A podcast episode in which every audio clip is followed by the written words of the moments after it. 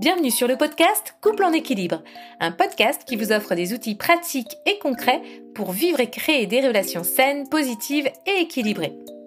Je suis Anne Dabo, coach et thérapeute de couple, et je vous accompagne à travers ce podcast pour vous aider à mieux comprendre et à mieux vivre vos relations. Je partagerai avec vous des contenus sur des sujets tels que la communication, les émotions, la confiance, l'intimité, sans oublier le fun dans le couple. Et oui, parce que même après 20 ans de vie de couple, le fun a encore sa place.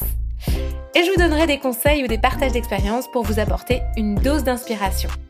Alors, si ce podcast vous plaît, n'hésitez pas à laisser un avis, mettre 5 étoiles par exemple, ça lui permettra d'être diffusé encore plus largement.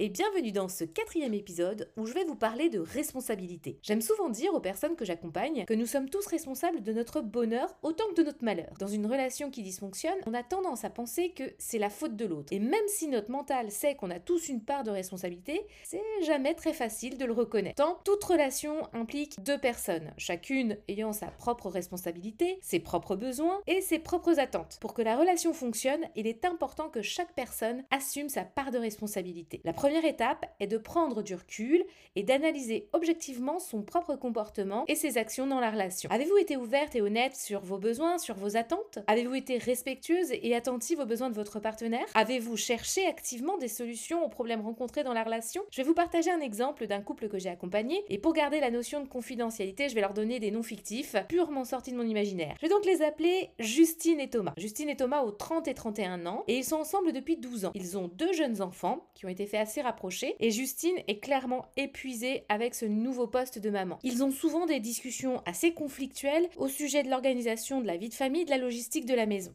À ce moment-là, tous les deux rentrent dans une sorte de match de boxe dans lequel un seul sera le vainqueur. Tous les deux cherchent un responsable de la situation. Le fait est que ça fait plusieurs mois que la situation est comme ça et que rien ne va en s'améliorant. Est-ce que c'est la bonne solution? Il est important de reconnaître que chaque personne est responsable de sa propre contribution à la relation et de son propre comportement. Si vous voulez que votre relation fonctionne, vous devez être prêt à travailler sur vous-même et sur la relation.